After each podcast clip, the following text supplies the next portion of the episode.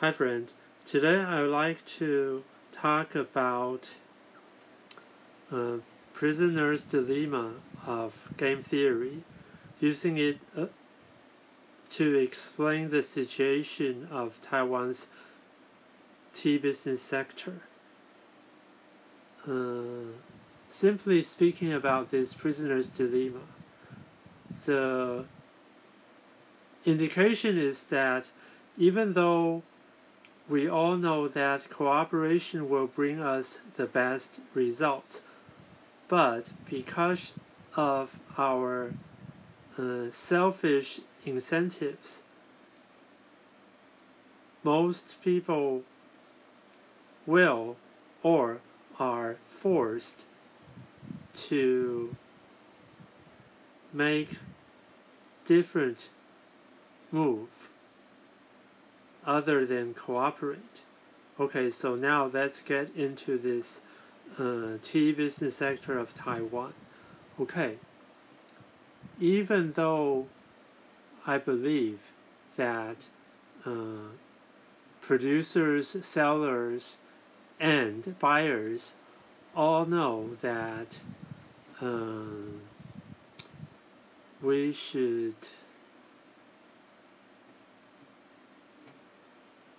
put more trust on one another.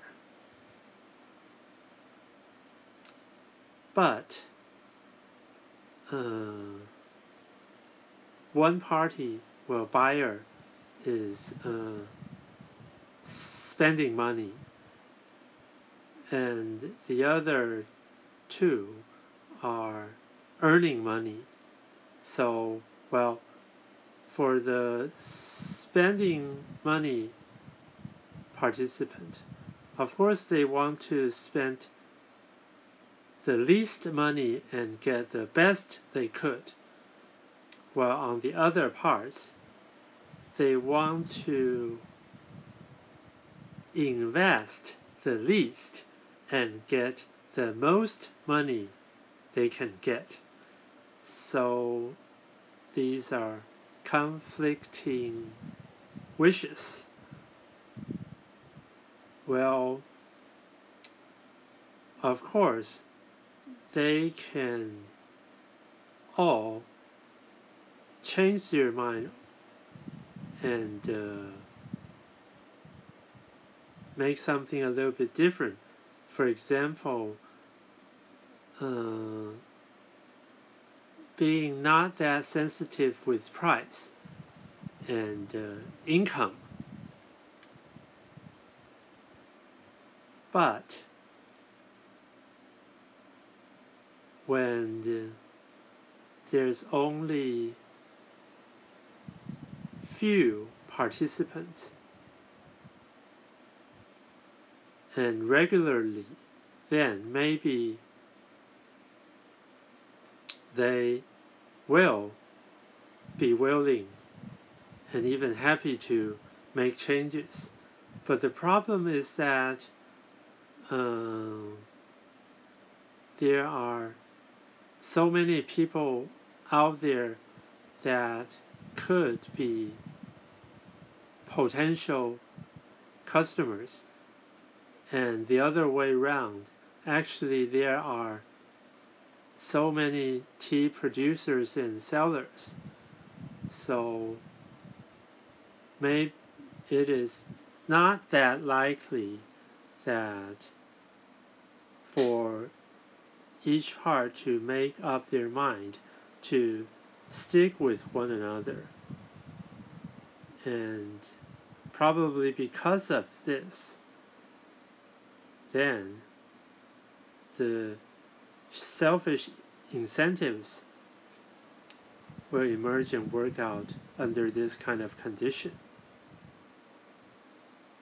Well, for the buyer, I can always buy from someone else. Why should I uh, pay a little bit more than I'm willing to? And on the other hand, there are so many this person might not might not come again and there are so many other people to sell to. Why should I uh, make the price lower and get fewer income? And so they are stuck, or I should say, we are stuck. Nobody is willing to make the first move for change. So the situation now is that only few people who either really, really love tea or they have spent very long time studying this product and are willing to buy tea continually.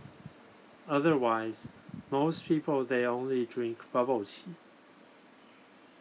They don't buy tea at all because they have no idea what they are buying. Anyway, uh, this is not good, and I believe there must be a way out. And I'm reading a book on game theory now. Again, well, a new book. And I hope that by the time I finish this book, I will have a clear resolution on the situation I'm facing. And I hope you have a nice day. Bye.